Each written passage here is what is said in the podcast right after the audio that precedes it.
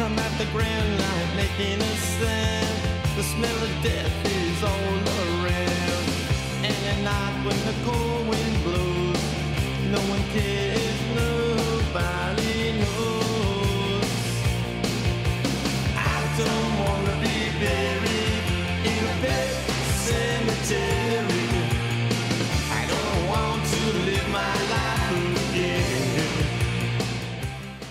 Hola a todas, a todos y a todes y bienvenidos a un episodio nuevo de Señoras del Leño, vuestro podcast de referencia donde dos señoras están tomándose un té hablando de sus géneros favoritos, que son sinceramente terror y ciencia ficción. Y hoy es un episodio especial porque vamos a hablar de libros. Y cuando las señoras del leño hablan de libros, aquí se lía parda. Yo, como siempre, soy Bea y estoy hablando con mi amiga cósmica Irene. Hola Bea, hola familia leñera. Sí que es un día especial porque siempre que hablamos de libros, para nosotros es como una experiencia, bueno, religiosa total. Estamos aquí con nuestro, con nuestro librito, buscando citas que nos molan, en fin, súper cozy todo. Hoy además es especial porque traemos por fin, y en la literatura, a una autora al que teníamos muchas ganas de traer, que es Stephen King. Sí, Ya lo habíamos tratado anteriormente en nuestro episodio sobre It, eh, sobre las adaptaciones cinematográficas de It, pero por fin traemos novelaza que es Cementerio de Animales, una de las más célebres con casi toda seguridad. seguro, seguro. Y bueno, Cementerio de Animales es archiconocida y no creo que haga falta ni explicaros de qué va la movida, pero lo voy a hacer.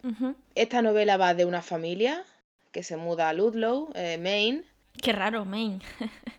Sí, es súper raro. Nunca es la primera vez en una obra de Stephen King que aparece Maine. Allí hay un cementerio de animales, poco común, eh, tan, tan poco común, que en realidad no es un cementerio y tiene unas propiedades particulares. Sí, sí. bueno, es una forma, es una forma de resumirlo, sí. Algún día, mi leño tendrá algunas cosas que decir al respecto. Eh, bueno, ahora como siempre es donde empezamos a destripar un poquito más el libro. Yo creo que podemos empezar diciendo que Cementerio de Animales es el libro famoso de Stephen King por ser el libro que aterroriza a Stephen King, o al menos así es como se le conoce. Es el libro que Stephen King no quería publicar porque le parecía demasiado oscuro. Y teniendo en cuenta todo el historial literario de Stephen King, decir el más oscuro es mucho decir. Entonces, yo creo que eso es tal vez lo que lo hace famoso. Pero eh, yo creo que como campaña de marketing está de puta madre, pero yo creo que hay mucho más eh, detrás de todo esto. Yo creo que no es solo que le parezca muy oscuro, sino que le parece muy oscuro por muy motivos concretos. Irene y yo hablábamos en el episodio de It, que como dijimos antes, hablábamos de las películas hace unos cuantos episodios, decíamos que lo que nos parecía guay de Stephen King, ¿no? Era que hablaba de lo oscuro del ser humano, pero también de lo bonito del ser humano. Y yo creo que Stephen King en esta novela es la gran excepción. Esta es la antítesis de todo lo que quiere Stephen King en cuanto a narración y en cuanto a contar una historia. Sí. Sí, de hecho tengo aquí una propia cita de Stephen King cuando le entrevistaron y le preguntaron por este libro que decía, si hubiera tenido opción, no habría publicado Pet Cemetery. No me gusta, es un libro terrible. No en términos de escritura, sino por cómo cae en una espiral hacia la oscuridad. Parece que dice que nada sale bien y que nada vale la pena. Y yo realmente no creo eso. Y es por eso, porque Stephen King siempre ha rechazado este libro, porque es demasiado oscuro. Es verdad que cree que es una de las cosas más terroríficas que ha escrito jamás, pero cree que es una de las cosas más terroríficas que ha escrito jamás, porque van totalmente en contra de la filosofía de vida de Stephen King, que como dijimos en el episodio de It, es un señor eh, que escribe sobre cosas muy terroríficas y opresivas, pero en el fondo es un señor adorable que siempre le quiere sacar cosas buenas a la vida, y en este libro no está por ningún lado. No, de hecho, o sea, yo creo que es una de las novelas en las que se ve más claro que todo es un bucle, todo es como un, un torbellino que, que va a desembocar en la desgracia, irrevocablemente, irremediablemente. Total. Y sí, es es súper oscuro en ese aspecto. Lo es. Total, total. Yo creo que también es un libro que Stephen King no quiso publicar y que durante muchos años tuvo en un cajón.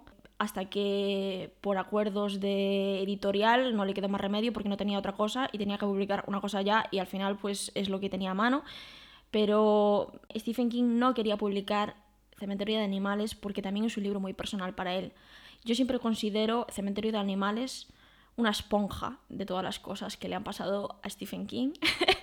y, y, con cosas me refiero también a cosas biográficas, pero también a, a, lo empapado que está Stephen King en la cultura popular, en las leyendas, en, en todo, ¿no? De hecho, Irene en el episodio anterior terminaba anunciando Cementerio de Animales diciendo que es mi novela de Stephen King favorita. ¿Y cómo no va a ser mi novela de Stephen King favorita si es una reinterpretación de Frankenstein mezclada con el Wendigo, que, que, son dos de mis temas favoritos del universo? Entonces, todo eso mezclado con la biografía de Stephen King es una pasada. No voy a, profundizar mucho en la biografía de Stephen King porque yo creo que es un autor tan archiconocido que absolutamente todo el mundo conoce un poco su vida, conoce que ha tenido una vida muy complicada. Eh, pero yo sí que quiero profundizar en el año 1978 en la vida de Stephen King, cuando la Universidad de Maine lo invita durante un año a participar en sus clases y se muda con su mujer y con sus hijos a un pequeño pueblo cerca de la universidad, donde le advierten del peligro de camiones que pasan por esas carreteras. Y Desgraciadamente ocurre lo que le ocurre a la familia de este libro de Cementerio de Animales. El gato de la familia muere. Y por primera vez en la historia, Stephen King le tiene que explicar a su hija pequeña la muerte. Se enfrenta a ese debate el propio Stephen King. Un poco más tarde, eh, su hijo Owen, que está a punto de cumplir dos años, jugando, va corriendo hacia la carretera y Stephen King, gracias a Dios, eh, lo agarra a tiempo. Pero en ese momento Stephen King se empieza a preguntar muchas cosas. ¿Y si no lo hubiera agarrado a tiempo? ¿Cómo sería esto para esta familia? ¿Cómo podríamos afrontar esto? ¿Qué pasaría si pudiéramos de alguna forma traerlos de vuelta? Por no decir además que en ese sitio donde se mudaron había un pequeño caminito que llevaba a un pequeño cementerio de animales regentado por niños. Todas estas cosas las ha vivido Stephen King. Y yo creo que hacer una cosa tan oscura, tan terrorífica, tan poco esperanzadora sobre tu propia vida, es normal que no quieras publicarlo y quieras encerrarlo en un cajón y no volver a ver, saber nada de él. O sea, estoy totalmente de acuerdo. Yo creo que es uno de los, de los libros más oscuros que he leído Stephen King. Más oscuro en cuanto a, a la construcción de los personajes, a lo que le pasa, le pasa a los personajes, al interior del ser humano. Y bueno, sí, o sea, tiene mucho que ver con el hecho de que estuviera plasmando experiencias que a él eh, le han, han estado a punto de cambiarle la vida o lo han hecho enfrentarse a demonios muy tochos en general. Y por supuesto también tiene que ver con el hecho de que así a grandes rasgos y sin entrar más porque vamos a ir entrando en todo esto ahora, Cementerio de Animales es un libro sobre la muerte. Total. Sobre cómo la aceptamos, sobre cómo llega esperada o inesperadamente, sobre los traumas que nos causa, sobre los vacíos que deja, sobre la concepción que tenemos de ella. todo, todo. O sea, sobre cómo culturalmente se, se, acepta, porque en todas las culturas la muerte no es lo mismo, ¿no? Y también es uno de los libros, mm, quiero decir, más como más mal rollero. Sí. Yo todo el mundo me dice, a mí me ha dado mucho, mucho miedo. Todo el mundo habla de Cementerio de Animales como, como un libro que le ha dado mucho miedo, ¿no? O que le ha... A mí no me ha pasado eso, pero sí me ha, o sea, la, la primera vez que lo leí, sí me pasó algo y es que estuve toda la, toda la novela con una sensación desagradable, una sensación de mal rollo, de algo que pone los pelos de punta pero no sabe explicar qué porque no es nada que te esté produciendo un terror, ¿no? Y hay un pasaje en la novela que creo que ilustra esto súper bien. Por favor, léemelo, por favor. Sí, sí, sí. Creo que ilustra esto súper bien. El, hecho de no saber exactamente qué es lo que está causando, pero al, al, final saber que es una suma de todos los elementos que te está dando el autor, ¿no? Luis empezó a subir la escalera con el niño en brazos. Por la ventana entraban los oblicuos rayos del cálido sol de septiembre. Al llegar al rellano se detuvo. Helado, presa de un siniestro presagio de horror y tinieblas. Miró en derredor, preguntándose qué era lo que podía habérselo provocado. Oprimió al niño con más fuerza, estrujándolo casi, y Gage se debatió protestando. Luis sentía la piel de gallina en los brazos y la espalda. ¿Qué pasa? se preguntó, aturdido y asustado. El corazón le galopaba. Sentía el cuero cabelludo frío y encogido y percibía la descarga de adrenalina detrás de los ojos. El ojo humano se sale realmente de la órbita con el miedo, eso lo sabía él. No es que uno lo abra más de lo normal, sino que se proyectan hacia afuera al aumentar la presión sanguínea y la presión hidrostática de los fluidos craneales. ¿Qué diablos pasa aquí? ¿Fantasmas? Dios, es como si algo me hubiera rozado aquí, en esta escalera, algo que casi he visto. Abajo la puerta mosquitera repicó en el marco. Luis Creed se sobresaltó y casi lanzó un grito. Luego se rió. Aquello era sencillamente una de esas lagunas frías por las que a veces cruza la mente, ni más ni menos. Una fuga momentánea. Cosas que pasan, eso. ¿Qué le dijo Scrooge el fantasma a Jacob Marley? Tal vez no seas más que una patata medio cruda. Eres más fantoche que fantasma. Y en esto, Charles Dickens acertaba más de lo que él mismo imaginaba. Los fantasmas no existían, por lo menos que él supiera. En el ejercicio de su profesión, Luis había certificado la defunción de dos docenas de personas y nunca sintió pasar un alma. Aquí Luis tiene un mal rollo increíble, tiene, eh, tiene la, la sensación de que algo está ocurriendo, de un mal inminente. Yo veo en el libro muchas, quiero decir que veo muchas referencias religiosas, muchas referencias bíblicas. La más obvia, evidentemente, es a Lázaro. Pero es que hay un momento en el que, en el que Yad parece querer mm, manifestar una anunciación y habla de lo que ya ha hablado Bea aquí, que es eh, el momento en que dicen, pasan muchos camiones por esta carretera. Le hace, lo primero que le hace es esa advertencia, ¿no? A la familia. Y para mí el, el, hecho de que tenga tanta referencia bíblica y tanto de como de profético, ¿no? Como del ser humano abocado a, la desgracia y a lo, al, al, al, dolor más profundo, tiene que ver con esta sensación que está teniendo Luis aquí.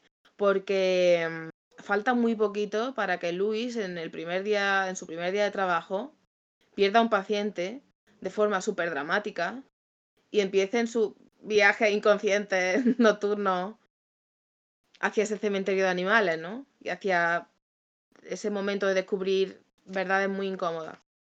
He, he escogido este, este um, fragmento del libro porque para mí representa muy bien lo que siente el lector al leer Cementerio de Animales. Uh -huh. Y a esa, esa inquietud, pero no sabes, que no sabes por qué te la, se te está creando, porque todavía no han pasado ninguna de las cosas grandes que van a pasar en el libro, ¿no? Aunque uh -huh. te puedas venir una cosa y otra. -huh. y, y, no sé, creo que juega con ese mal rollo, esa sensación de tener el, el vello de punta, eh, está muy bien expresada en ese, en ese párrafo. Sí, estoy súper de acuerdo. Creo que durante todo el libro, sobre todo creo que la primera mitad en la que realmente aún no están pasando cosas, eh, está esta sensación constante. Hasta en los momentos en los que la familia parece feliz y están en la casa y parecen que están teniendo buenos momentos, siempre hay algo detrás que es opresivo tanto para Luis como para el lector. Y es un aviso, un presagio de que se va a venir desgracias durante todo el libro.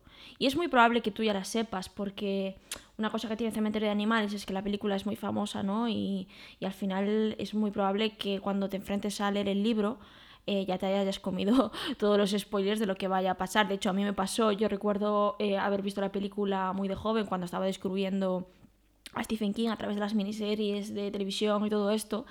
Y yo no leí Cementerio de Animales hasta mucho tiempo después, y gracias a Dios, ¿no? Porque es un libro que te tienes que eh, enfrentar con una mirada mucho más adulta que a lo mejor ver una película de, que sí. es un poquito campi, que es un poquito más mamarracha, ¿no? Y, y este tipo de cosas desde una perspectiva eh, prepuber, pues no las habría, no las habría disfrutado tanto. Entonces yo creo que cuando me enfrenté a este libro, yo ya sabía lo que iba a pasar y estos presagios yo ya entendía hacia dónde tiraban, pero aún así me estaban oprimiendo eh, toda el alma. Yo estaba eh, leyendo cada página consumida por las desgracias que se le venían tanto a Luis como que se me venían a mí, porque la hostia emocional es muy fuerte.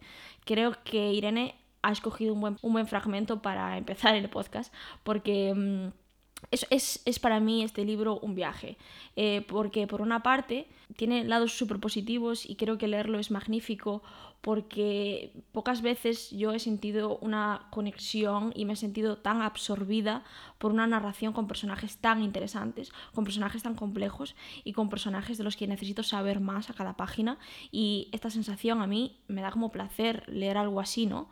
Pero por el otro lado estás eh, durante todo el libro sintiendo un vacío, sintiendo una angustia psicológica y sintiendo la tragedia, la pena, la pérdida y exploras eh, a la vez que los personajes el hecho de que desgraciadamente durante esta vida no puedes pasar sin sufrir y sin, y sin experimentar la pérdida. Y es doloroso. Es, es, es, es un libro que recomiendo, pero no. está muy bien leerlo, pero también no lo está. sí. Sí, porque yo creo que una de las cosas que mejor hace el libro, aparte de todo esto que comenta de construir muy bien a los personajes y dotarlos de, cosas súper humanas, ¿no? Es que para mí está tan bien expresado eso de tener, porque él se ha llevado allí a su familia. Por supuesto, con la, con la intención de empezar un trabajo que es mejor que el que tenía, de estar mejor, de estar en una casa mejor, ¿no? De estar económicamente mejor, todas esas cosas. Se supone que, tú te mueves eh, buscando una prosperidad. Y por supuesto no es lo que va a encontrar allí. Y, y el miedo que él tiene es casi palpable y es muy de todos nosotros, es muy de todas nosotras, porque el libro tiene mucho de, de describir la desesperación de perder a alguien. Y por supuesto tiene mucho también la desesperación de después de perderlo querer recuperarlo a toda costa. claro. Porque que hay más humano que eso. Eso lo hemos visto en cuántas películas, en cuántas series. Mm, a mí se me ocurre ahora mismo, mm, en un momento muy tocho de Buffy que no voy a desvelar ahora, hay un capítulo sobre esto, sobre traer de vuelta a la vida a una persona a la que ya no le corresponde estar aquí. Se me ocurre en capítulos de Expediente X, se me ocurre el, el famoso Be Right Back de, de, Black Mirror. Todas estas ficciones tratan eso, al fin y al cabo, la desesperación de haber perdido a alguien y usar fuerzas sobrenaturales, usar cosas que no entendemos para traerlo de vuelta, aún sabiendo que lo que va a volver ya no es ese alguien, ¿no? Eh, yo, de hecho, eh, justo antes de, de, ponerme con la relectura de Cementerio de Animales, estuve leyendo un libro de Jennifer McMahon que se llama The Winter People, que bebe muchísimo de Stephen King y el cementerio de animales. Eh, de todas estas leyendas y de las fórmulas para traer eh, a los seres queridos a la vida. Y bebe mucho, mucho, mucho de esta novela eh, a la hora de retratar sobre todo esa desesperación y ese, es que me enfrentaría a lo que fuera. Aunque a lo que amo sea una bestia, ya no sea esa persona. Creo que eso está muy, muy, muy bien retratado aquí. Yo, volviendo a esta sensación que decías de angustia y de presagio que está escrito durante todo el libro, que me parece una forma magistral de narrar las cosas, tenía también un pasaje que me gustaría leer, porque para mí también representa muy bien eh, todo lo que es cementerio de animales. Es una cosa que a mí me parece muy difícil de leer, es este tipo de cosas que lees, y, y, y, y, tienes que parar porque dices, ¿y ahora cómo sigo yo? ¿Cómo, cómo, cómo, voy a continuar yo después de leer este tipo de cosas? Este capítulo empieza así. Lois Creed pensaría después que el último día realmente feliz de toda su vida fue el 24 de marzo de 1984. Las cosas que iban a ocurrir y que se cernían sobre ellos como una mortífera avalancha aún tardarían siete semanas en llegar pero durante aquellas siete semanas no hubo nada que se destacara con aquel color y aquella fuerza. Aunque aquellos horrores no hubieran ocurrido, él habría recordado siempre aquel día. Los días realmente buenos, buenos de verdad, son escasos, pensaba él. Tal vez los de toda una vida reunidos no llegarían al mes, en las mejores circunstancias. A Luis le parecía que Dios, en su infinita sabiduría, se mostraba mucho más generoso cuando se trataba de repartir sufrimientos. Y esto, es que esto me lleva otra vez a cómo no va Stephen King a, pensar que este es el libro más oscuro que ha escrito jamás. Cuando esto representa todo lo contrario al resto de libros de Stephen King. Nunca, nunca, nunca, nunca en todo este libro nos da un respiro hasta en este capítulo que narran un momento súper bonito, eh, padre e hijo con la cometa, y hay un vínculo emocional, empieza así. Empieza hablándonos de que no hay esperanza en toda la puta vida y que durante toda tu existencia como mucho tendrás un mes bueno. De verdad no hay un respiro, es un libro súper, súper, súper negativo. y es que es doloroso, es, es doloroso todo el rato, joder, cariño, no me extraña que lo querías poner en un cajón. Aparte, con. O sea, esto, este fragmento que has leído Hmm. Tiene también mucho de eso que acabo de decir de anunciación, ¿no? Sí, por eso. Todo, está todo el rato anunciando cosas. Exacto, el libro se empeña en ser como una gran profecía todo el rato. Como una gran profecía de la mierda que va a Porque pasar. no quiere, eh, no quiere que la desgracia sea un plot twist. Quiere eh, torturarte durante desde la primera sí, sí, página con la desgracia. Aunque no sepas cuál es, tú ya Totalmente. estás sufriendo con ella. Porque este libro es opresivo en todos los sentidos. Es horrible. Ah, ah. Totalmente. O sea, la, la, la muerte de Pascoe, por ejemplo, que yo creo que es la primera cosa realmente creepy de- del libro, aunque ya ha habido algunas, pero lo primero, lo primer, la primera cosa verdaderamente creepy, verdaderamente siniestra, es, es como muere Pa- Pascoe, ¿no? Y, y las palabras que dice y tal. Y en ese primer viaje en el que, bueno, Pascoe se le presenta por la noche y lo lleva al cementerio de animales. Parece querer estar ya dándole instrucciones, caminos y demás para lo que se viene. Y antes de despertar, Pascoe le dice, usted y aquellos a los que ama están expuestos a la destrucción, doctor. Fíjate que todo el rato. Todo el rato. Es que no sé si pretende que el libro sea Nostradamus. No lo tengo claro. Yo, yo solo sé que no tiene una buena noticia que darnos en ningún momento. es absolutamente todo el rato. No te deja un puto respiro. Eh, tú hablabas antes de que te parece un libro pues eh, dramático, eh, mal rollero, pero es que a mí sí que me parece un libro terrorífico. Por eso es mi libro favorito de Stephen King, aunque no representa la escritura de Stephen King, porque es uno de los pocos libros que a mí sí que me causan terror. Y yo creo que la explicación se la voy a dejar al propio Stephen King. Voy a leer un, un fragmento de su libro Danza Macabra. Y creo que, aun sin estar hablando específicamente de cementerio de animales, yo lo puedo llevar allí y ahora os lo explicaré. Todos los cuentos de horror pueden dividirse en dos grupos. Aquellos en los que el horror es consecuencia de un acto de propia y libre voluntad, una decisión consciente de cometer el mal, y aquellos en los que el horror está predestinado y llega desde el exterior como un relámpago. El clásico cuento de horror de ese segundo tipo está en el Antiguo Testamento. Es la historia de Job convertido en el césped humano sobre el que se celebra una especie de Super Bowl espiritual entre Dios y Satanás. Las historias de horror psicológicas, aquellas que exploran el terreno del corazón humano, casi siempre giran en torno al concepto de la libre voluntad, la maldad interior, aquella por la que no tenemos derecho a culpar a Dios. Es el caso de Víctor Frankenstein, creando un ser vivo a partir de pedazos de cadáveres para satisfacer su propia arrogancia, y luego agravando ese pecado, negándose a aceptar las responsabilidades de sus actos. Y entonces, mi interpretación aquí es, si es verdad que solo existen dos tipos de historias de terror, Cementerio de Animales es ambas.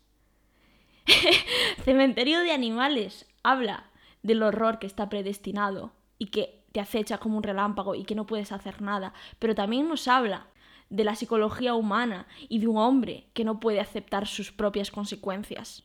Y nos habla de las dos cosas, y yo creo que por eso a mí me parece tan terrorífico. Eh, ¿No te da miedo esto? Pues tómalo por dos. Es la dualidad perfecta entre las dos historias de terror clásicas, entre la historia psicológica y la historia sobrenatural, que es un cuento eh, clásico de cuidado con lo que deseas. Creo que de hecho es una interpretación magistral de mezclar Frankenstein con este cuento popular, ¿no? De cuidado con lo que deseas, porque yo creo que Louis Creed y Víctor Frankenstein tienen mucho en común. Vale que Víctor Frankenstein es una, una persona un poquito más horrible, ¿no? Y en el caso de Louis puedes llegar a empatizar un poco más con él y puedes entender sus emociones y puedes entender por qué hace las cosas y en parte también porque no es el libre albedrío como tal. Parece que hay una fuerza que le está llevando a tomar esas decisiones equivocadas, que él mismo sabe que están equivocadas. Pero Comparte con Víctor Frankenstein el no aceptar las consecuencias de sus actos. Él mismo dice, con Cage esperé demasiado. Algo entró en él porque esperé demasiado, pero con Rachel será distinto, estoy convencido. no, cariño, no. Este tipo de cosas, de no aceptar tus actos, nos habla de del libre albedrío, del terror psicológico de esta persona que eh, su arrogancia y su forma de razonar las cosas le está llevando a conclusiones equivocadas y no quiere mirar hacia otro lado. Pero también está esa parte sobrenatural, esa parte, el mito del Wendigo, el cementerio de animales como un territorio maldito cuya fuerza no se puede escapar. Tienen las dos cosas y por eso para mí es una novela tan terrorífica. Eh, sí, de hecho, eh, así un poquito a colación de esto que comentas, del ten cuidado con lo que deseas. Quizá el personaje más traumatizado con, la muerte que, encontramos en la novela es, eh, Rachel, es la mujer de Luis, ¿no? Rachel viene de una familia de mierda, los padres de Rachel son la mierda, son una gente elitista de esta que prefiere guardar los problemas en un cajón, que se avergüenza mogollón de, de cualquier cosa medianamente humana. Y Rachel tenía una hermana que es Zelda, que es, eh, bueno, estaba muy enferma. Ahora mismo no recuerdo si llegan a dar explicación o no llegan a dar explicación en la novela de la enfermedad concreta que tenía Zelda.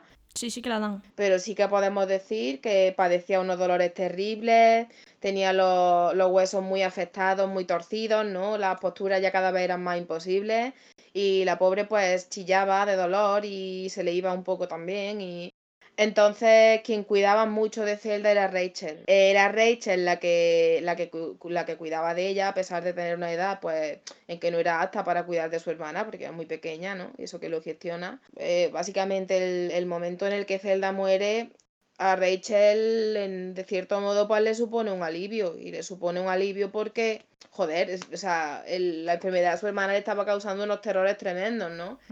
Y tenía sus chillidos metidos en la cabeza y era una niña. Y bueno, o sea, esto es durísimo, pero el ten cuidado con lo que deseas, joder, es que luego a, Rachel se le queda un trauma increíble con el tema de Zelda. Un trauma a niveles de que no es capaz de ver a una persona enferma, no es capaz de hablar de la muerte. Sí. Nada, nada. Eh, es verdad que la muerte de su hermana le trajo un poco de más de paz, porque su vida eh, y la situación en la que estaba viviendo era insostenible, pero por el otro lado, este deseo le lleva a vivir toda su vida pues con depresión, con, con ciertos problemas, hablar eh, sobre la muerte, bueno, ciertos problemas, problemas gravísimos. Y es un personaje fascinante, Rachel. Antes hablábamos de que esta novela está llena de personajes súper complejos y súper interesantes. Y yo creo que en parte el personaje que más me atrae es Rachel. Por esto, porque al principio no tenemos este contexto sobre la muerte de Zelda y no tenemos eh, contextos sobre los traumas de Rachel, ¿no? Pero cuando empezamos a ver su reacción a la muerte y las discusiones matrimoniales que tiene sobre eh, la forma de hablar de la muerte a su hija, como ella misma recreando un poco la filosofía de sus padres, quiere esconder la muerte como un problema más dentro de un cajón y no quiere hablar de ella porque la muerte no es natural, la muerte es una cosa que horrible que hay que esconder. Y cuando tenemos esa, esa discusión, que por cierto a mí me parece increíble, me parece un diálogo muy, muy, muy bueno sobre una discusión de pareja, eh, dos personas eh, con dos puntos de vista distintos en los que la cosa se va de madre y acaban diciendo cosas que, que los dos se arrepienten eh, a los pocos minutos, ¿no? Yo creo que aquí Stephen King está retratando muy bien esta familia y este matrimonio, los lazos que unen a todos los personajes. Pero es verdad que al principio no entendemos a Rachel y, y, nos ponemos un poco más de la parte de Luis, ¿no? Y luego a medida que entendemos más a Rachel, nos ponemos más de su parte y menos de la de Luis. También porque Luis va haciendo cosas que, con las que es imposible no llegar a, ponerse de su lado. Y entonces a mí este, esta evolución de personajes me parece muy guay. Me parece una forma de contar la historia muy, muy, muy bien, ¿no? Porque al principio tenemos claro un lado, pero luego todo se vuelve más ambiguo. Igual que para mí la propia muerte, ¿no? Y el mensaje del libro es muy ambiguo y las interpretaciones que puedes tener de ella también lo son. Sí. Hay, hay también en el libro una, una tendencia a querer retratar cómo el concepto de la muerte va, cambia no solo de persona a persona, que también, ¿no? Que muchas veces decimos, o sea, yo misma lo acabo de decir, es que culturalmente, claro, pero es que incluso en una propia cultura puede haber personas que acojan la muerte de una manera y de otra, y de otra, ¿no? Que esto no es... No somos robots, ni esto es un patrón de cómo afrontar la pérdida, o sea, ni hay un patrón, ni somos una mente colmena. Sí. Pero eh, hace mucho hincapié eh, en, en el libro en cómo cada cada persona a la que estamos conociendo a través de, las páginas ve la muerte, ¿no?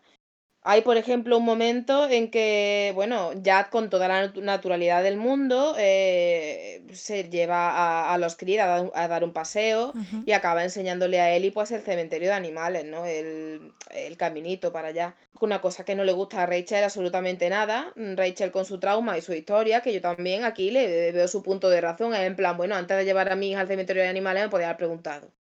Pero no lo hace con mala intención no lo hace con mala intención, él simplemente su explicación es, nosotros somos de otra época.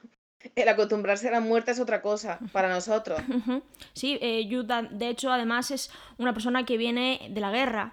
Es una persona que ha, visto, que ha visto a mucha gente morir, ¿no? Entonces, claro, él, él no le ve importancia, pero en una familia bastante normativa, bastante tradicional en algunos aspectos, económicamente bien, con sus privilegios, pues no, una niña que tendrá, por ahora mismo no sé cuántos años tiene Eli, creo que son unos ocho. Seis, creo. Seis, seis, seis. Eh, pues, pues, lo normal es que una niña de seis años ahora mismo no sepa por dónde va el tema de la muerte muy bien. A pesar de que parece estar obsesionada con ella. Porque no para de hacer preguntas, no para de tener dudas, no para de atormentarle el hecho de pensar, mi gato se puede morir, para ella su gato es lo más importante del mundo. Y de repente, al ver el cementerio de animales, cae en que su, en su gato se va a morir. Sí, es su primer contacto con la muerte. Pero eso no tiene por qué ser necesariamente malo, tanto como Luis y Jad creen. No, no, no lo es, no lo es. Lo que pasa es que Rachel sí lo cree, ¿no? Entonces, eh, nunca es demasiado pronto para hablar de la muerte, porque nunca sabemos cuándo la muerte nos puede acechar. Claro. Es una cosa de la que se habla mucho en este libro que la muerte está en todos lados cuando menos te lo esperas, ¿no? Eh, parece que lo lógico sería pensar que la muerte puede acechar a personas como Norma, la vecina, que ella es una señora vieja y enferma y acaba muriendo, y pues lo natural, ¿no? Y es lo que se habla en el libro, de aceptar esa muerte como una consecuencia natural de la vida. Pero luego también resulta que ataca a niños de dos años en momentos eh, que, parece todo, que todo va bien, ¿no? Y la muerte acecha por todos los lugares. Yo tengo aquí dos fragmentos que leer. Uno relacionado con esto que está diciendo Irene, que me gusta mucho, de que el libro habla mucho de cómo todo el mundo se enfrenta a la muerte de diferentes formas. Eh, yo creo que habla mucho también de la frialdad, ¿no? Con la que la sociedad eh, crea tradiciones alrededor de la muerte, como son cosas banales, ¿no? Y creo que es uno de mis momentos favoritos del libro. O sea, el funeral de Cage, el funeral de este hijo, en el que Luis tiene que pasar por un montón de sinfín de convenciones sociales con frases hechas que no significan nada, con gente que le viene a dar el pésame como una obligación más y, es que eso es lo que hacemos. Exacto. Y, nos habla de esta banalidad. Y este mensaje, o sea, quiero leer un cachito que a mí mm, me marcó mucho, que dice, almorzar, reunirse para almorzar. Parecía una idea tan fuera de lugar que Luis recordó las novelas de ciencia ficción que solía leer de adolescente. Teniente Alberson, los habitantes del planeta Cuarco tienen una extraña costumbre cuando se les muere un hijo, se reúnen para almorzar. Ya sé que parece grotesco y bárbaro, pero recuerde que este planeta todavía no ha sido colonizado por la Tierra. es verdad que en momentos así, estas reuniones, estas tradiciones que se crean alrededor de la muerte, suenan algo tan, tan, tan alejado de la realidad, tan alejado del sentimiento de luto, que suena muy marciano. Y creo que eh, este párrafo lo retrata muy bien. A mí es la parte del funeral de Cage es una de las partes que más me, duele leer. Sí, sí, sí. Y, relacionado con que la muerte está en todos los lados y que acecha a todo el mundo por igual, el propio libro tiene un discurso al respecto que a mí, joder, es que este libro no te da ningún puto respiro. Voy a leer esto, pero ya para, para terminar de, de sufrir. La muerte podía estar en una bolsa de cacahuetes, en un trozo de carne que se te atravesara, en el siguiente paquete de cigarrillos, Siempre te andaba rondando, de guardia en todas las estaciones de control, entre lo mortal y lo eterno, agujas infectadas, insectos venenosos, cables mal aislados, incendios forestales, patines que lanzaban intrépidos chiquillos a cruces muy transitados. Cada vez que te metes en la bañera para darte una ducha, Oz te acompaña. Ducha para dos. Cada vez que subes a un avión, Oz lleva tu tarjeta de embarque. Está en el agua que bebes y en la comida que comes. ¿Quién anda ahí? gritas en la oscuridad cuando estás solo y asustado. Y es él quien te responde, tranquilo, soy yo. Eh, ¿cómo va eso? Tienes un cáncer en el vientre, qué lata, chico. Sí, es que lo siento. Cólera, septicemia, leucemia, arteriosclerosis, trombosis coronaria, Jajaja, vamos allá, un chorizo en un portal, con una navaja en la mano, una llamada telefónica a medianoche, sangre que hierve con ácido de la batería de una rampa de salida de una autopista de Carolina del Norte, puñados de píldoras, anda, traga, ese tono azulado de las uñas que sigue a la muerte por asfixia último esfuerzo por aferrarse a la vida, el cerebro absorbe todo el oxígeno que queda en el cuerpo, incluso el de las células vivas que están debajo de las uñas. Hola chicos, me llamo Oz el Grande y Terrible, pero podéis llamarme Oz a secas. Pasaba por aquí y he entrado un momento para traerte un pequeño infarto, este derrame cerebral, etc. Lo siento, no puedo quedarme aquí, tengo un parto con hemorragia y luego inhalación de humo tóxico en Omaha. Es que, por el amor de Dios, tú lees esto y cómo sigues con tu vida cómo dejas el libro y continúas tu vida. es muy duro esta novela. la muerte está por todas partes y una persona que hablaba de ella con tanta naturalidad, ahora habla de ella corrompido porque una cosa muy distinta es enfrentarte a ella de forma ajena y otra enfrentarte a ella con tu familia y eso hace que cambie completamente tu forma de ver las cosas, ¿no? También me gusta mucho que cambia la forma de ver las cosas mucho de Luis respecto, hablábamos antes de Irene decía que la religión, ¿no? está por doquier en toda esta novela y a mí me gusta mucho que un médico ateo como Luis al aceptar la existencia del cementerio de animales, al final también está aceptando la existencia de un dios, de un más allá, cosa que al principio de la novela estaba totalmente en contra. Y ese proceso de religión, ese proceso de autoconvencerse a sí mismo de cosas solo para justificarse, uff, uff, uff, uff, es muy duro, muy duro. Sí, y no es una decisión aleatoria el hecho de que el personaje principal sea doctor, ¿no? No, no. Porque lo cierto es que le va a venir algo con lo que no puede hacer absolutamente nada que lleva medio libro con el tema de la bronquitis de Gage, como un poquito de engañifa al lector. ¿Cómo están los niños? Gage tiene bronquitis y tú dices, oh, ostras, pobrecillo, dos añitos, a ver si le va a pasar algo al niño. Y a lo mejor con la bronquitis podía ser algo su padre. Pero con que al angelito mío le pase un... O sea, lo, lo atropellen, no puede hacer nada. No. No puede hacer nada. Y, uff, o sea, esto es otra de las cosas en las que dices, es que sí, o sea, es que el libro nos está diciendo que, que parece que estamos abocados, ¿no? A, Bueno, a una visión que yo no sé si comparto con la vida real y con tal, ¿no? Pero no, eh, claro. Eh, eh, hablo de, de, la historia, ¿no? Y, y, mucha intención de ponernos en una posición incómoda, ¿no? Sí. Porque el hecho de que él ha comentado al principio del cementerio regentado por niños. Y es que el hecho de que este cementerio de animales que nos presentan esté construido, cuidado y regentado por niños es súper tétrico. Uh -huh. Y es casi antinatural, pero es antinatural no porque no sea natural que un niño vaya a enterrar a sus hámster. Es antinatural porque para nuestra sociedad es antinatural que los niños uh -huh. sepan un poco de cómo gestionar la muerte. Totalmente. Eh, es un poco el tema del libro, ¿no? La muerte es un tema tabú. Sí. La muerte es una cosa a la que solo nos enfrentamos con frivolidades como estas tradiciones, ¿no? O, o, con frases hechas, porque nunca aprendemos a gestionarla. Sí. Y este libro también te enseña que no vas a aprender a gestionarla nunca. Es un golpe que, que, que, es lo que hay, y ¿no? Y, y es sí. duro, pero es un poco la realidad. Yo creo que también es un poco por, sí. por lo que este libro me atrapa tanto, ¿no? Porque es, es la novela más oscura de Stephen King, porque también en el fondo es la más sincera y la más auténtica. Y no la más sincera a la hora de decir es que no hay esperanza en la vida. No. No, no. La más sincera a la hora de, de retratar lo que es la pérdida y retratar este dolor con el que... O sea, no hay forma buena de enfrentarte a él. La forma de Rachel no es la buena, pero tampoco es la de Luis, No. ni tampoco es la de Jazz, ni, ni No, tampoco es la de nadie, porque no hay una forma eh, correcta y una forma incorrecta de enfrentarte a este duelo. Con este duelo cada uno hace lo que puede. Y como tú dices, no hay forma correcta. Solo sabemos que hay un dolor. Que hay quien se deshace, hay quien dice, guau, es que fíjate qué fresco está, está muy bien, ¿eh? La verdad. A ver si sigue así, no, no va a seguir así. Está en shock. Dentro de una semana se va a caer. Porque somos humanos y tenemos que sacar lo que tenemos y tenemos que gestionar las cosas con lo que po- tenemos las herramientas que tenemos. Sí. Yo, o sea, no culpo a, a, a Luis de que, de que vaya y quiera resucitar al niño, me parece una puta barbaridad. Pero es que, ¿haría yo otra cosa? Probablemente no. Y yo creo que eso es muy interesante. Al contrario que eh, la novela de Frankenstein o muchas novelas de este médico o científico que va un paso más allá de las leyes naturales. Yo creo que lo que diferencia esta novela del resto de historias de estas es que mm, Stephen King no está castigando a su protagonista.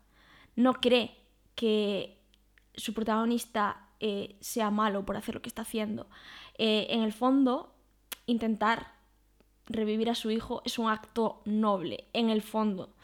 Y claro, Stephen King está de su lado y Stephen King se enfrenta al orden natural de las cosas en esta novela. Creo que estamos de parte de Luis, aún sabiendo que lo que va a hacer va a traer consecuencias nefastas, pero entendemos su punto de vista porque entendemos cómo le pesa el cuerpo, entendemos su sensación de ahogo, entendemos cómo le duele todo, entendemos el ardor de sus ojos, ese cansancio extremo, el odio, la culpa, ¿no? Entendemos cómo es insoportable, cómo un minuto de tu vida súper estúpido puede causarte sensaciones tan fuertes, ¿no? Porque pff, la muerte de Cage es inexplicable y es imperdonable, pero precisamente por eso entendemos a Luis, ¿no? Porque no es justo. Entonces es normal que quiera buscar justicia. Exacto. Que me parezca el comportamiento correcto, evidentemente no. Porque, pero, ¿qué, qué haría yo? O sea, no está haciendo nada que no. O sea, es Sí. un padre desesperado porque ha perdido a su hijo de dos años. Y no hay nada más antinatural y al mismo tiempo más desgraciadamente frecuente que que un padre tenga que enterrar a su hijo de dos años. Sí, Es que es una puta barbaridad. Y por cierto, ya que decimos que es una barbaridad enterrarlo, que, mm, lo de hablar de desenterrarlo ya ni os cuento. Es que es Mm. para volverse puto loco, la verdad. Aquí Stephen King, un trabajito de investigación en Ujú. cuanto al tema de exhumación que un poco innecesario. No hace falta que investigara si fueras tan realista. Gracias, eh, Stephen King, cariño, porque madre pero, mía. tela, ¿eh? Sí, sí, sí, sí. Tela. Yo solo quería decir que, claro, estamos comentando esta parte psicológica, pero también otra cosa que justifica las acciones de Luis son que todo es obra del Wendigo. Y es lo que más me gusta en parte, ¿no? Porque si ya en sí psicológicamente justificas a Luis, también tienes que justificarle porque hay un ente sobrenatural que le está llevando a tomar esas decisiones. Y a mí es una de las cosas que más me gustan de toda la novela. Cómo desde principio a fin ves que los personajes, las situaciones actúan a favor de este territorio maldito, este cementerio de los Micmacs. Y a mí me ponen los pelos de punta. De hecho, quiero leer ya una de las últimas cosas que voy a leer, lo prometo, que soy un poco pesada. Tranquila. Había ocurrido algo. Jad quiso corresponder a lo que él consideraba un favor. Pero la medicina que se daba en el cementerio Micmac no era tan buena al fin y al cabo, y lo que Luis veía ahora en los ojos de Jad le decía que el viejo lo sabía. Luis pensó que había visto o creído ver la víspera en los ojos de Jad, aquella mirada regocijada y maliciosa. Ahora recordaba haber pensado que tal vez no fuera Jad quien tomó la decisión de llevar a Luis y al gato de Ellie en aquella expedición nocturna. Si no fue él, entonces, ¿quién? se preguntó. Al no encontrar respuesta, Luis desechó la pregunta. El propio Jude más adelante le dice a Luis que cree que él tuvo la culpa de la muerte de su hijo, porque al llevar a Luis al cementerio de animales, el Wendigo y la presencia de este territorio maldito hace que te atraiga. El propio conductor del camión que mató a Cage dijo que había una presencia que le hizo acelerar. En la propia noche en la que, que, eh, Luis quiere llevar a Cage al cementerio de animales, enterrarlo allí y resucitarlo, hay algo que le hace a Rachel ir allí para que muera ella también. Toda, toda, toda hay una conspiración creada a través del mito del Wendigo, que a mí me pone los pelos de punta y se ve durante toda la novela como hay algo que... El presagio del que estábamos hablando antes es precisamente este territorio maldito. Y creo que es una parte súper terrorífica. Hay una parte que desgraciadamente en ninguna de las dos películas supieron retratar. Y, es una pena porque creo que es una de las partes más importantes de la novela.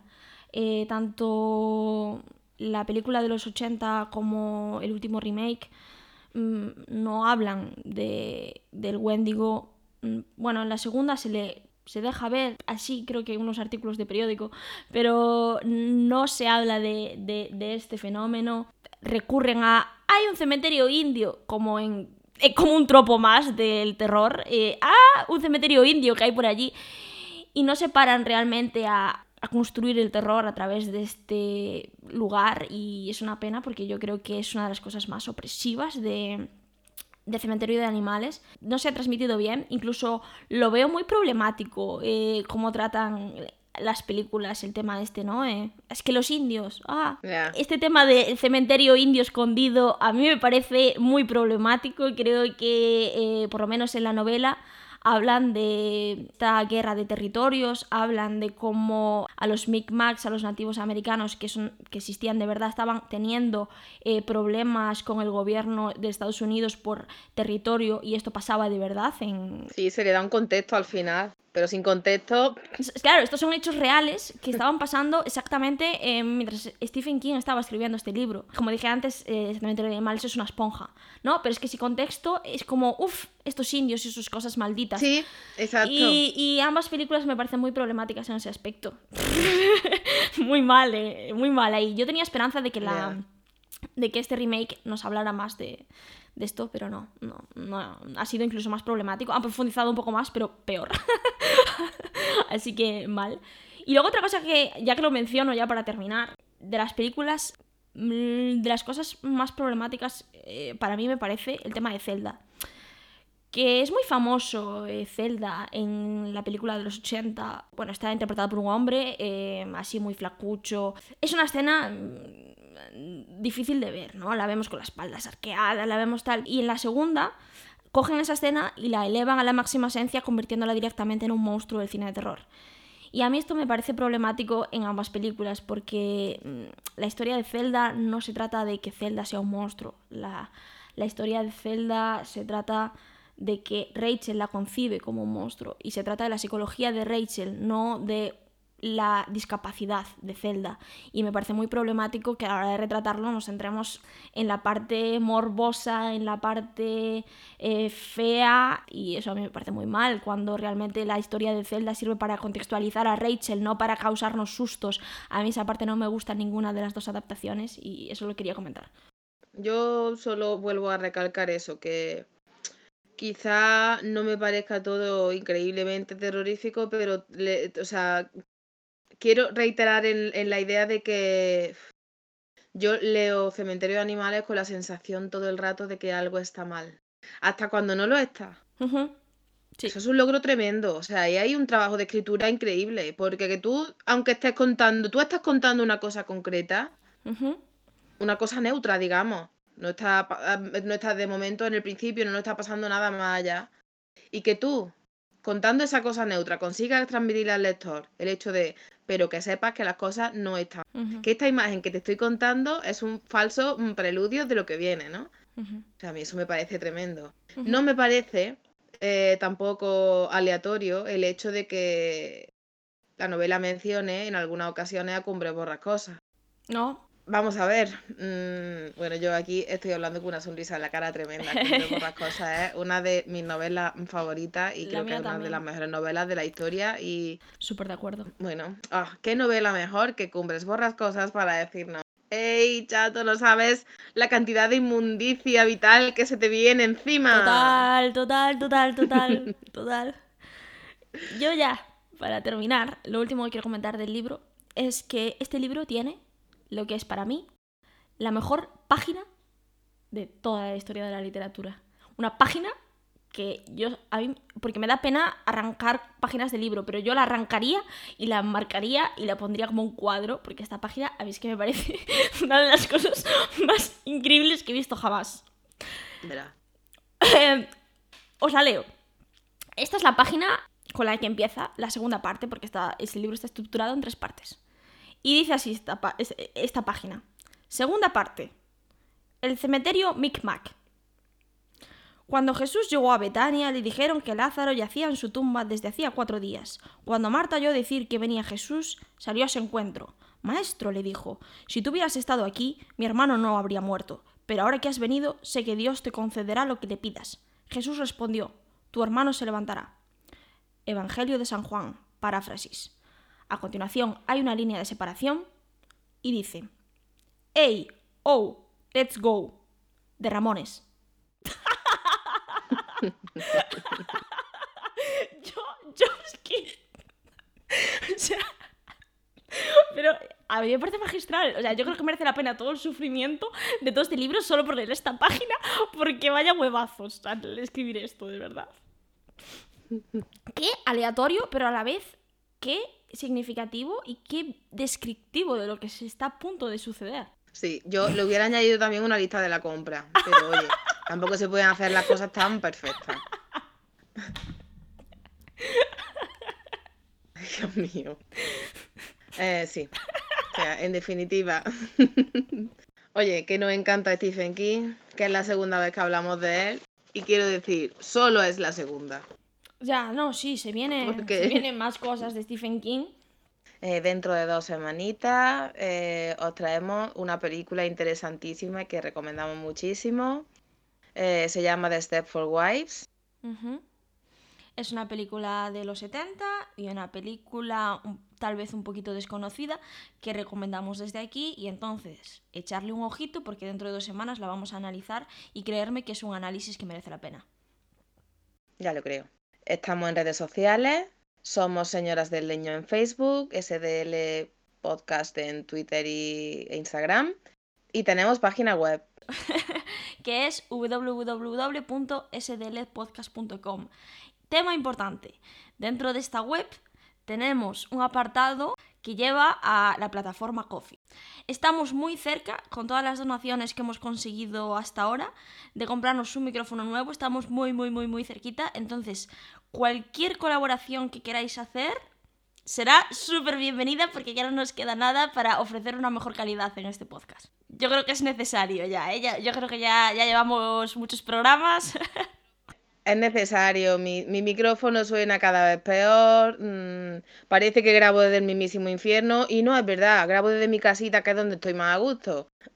No puede ser. Entonces, cualquier aportación mínima que hagáis, ahora mismo nos salváis la vida. Entonces, mm, no es obligatorio, claro, pero si lo hacéis, os comemos la carita. Dicho esto, también es un apoyo que os suscribáis, que esto es gratis, a todas las plataformas de podcast posibles, que estamos en Evox, en Spotify, en Apple Podcasts y todas esas que ya conocéis. Y también, pues, recomendarnos a vuestros amiguis, a vuestros enemigos y a todo el mundo, no pasa nada. Cuidaos mucho. Y como siempre, bebed mucha agüita. Eso es fundamental. Adiós. Chao. Smelly cat, smelly cat, what are they feeding you? Everybody! Smelly cat, smelly cat, it's not your fault. Monica! They won't take you to the vet. Chandler! obviously not their favorite pet. Joey! May not be a bed of roses. Rachel! You're not friend to those with noses. uh, Ross, those are the only lines we have, sorry. Okay. Back to the chorus, everybody. Smelly cat, smelly cat, what are they feeding you? Smelly cat, smelly cat, it's not your fault.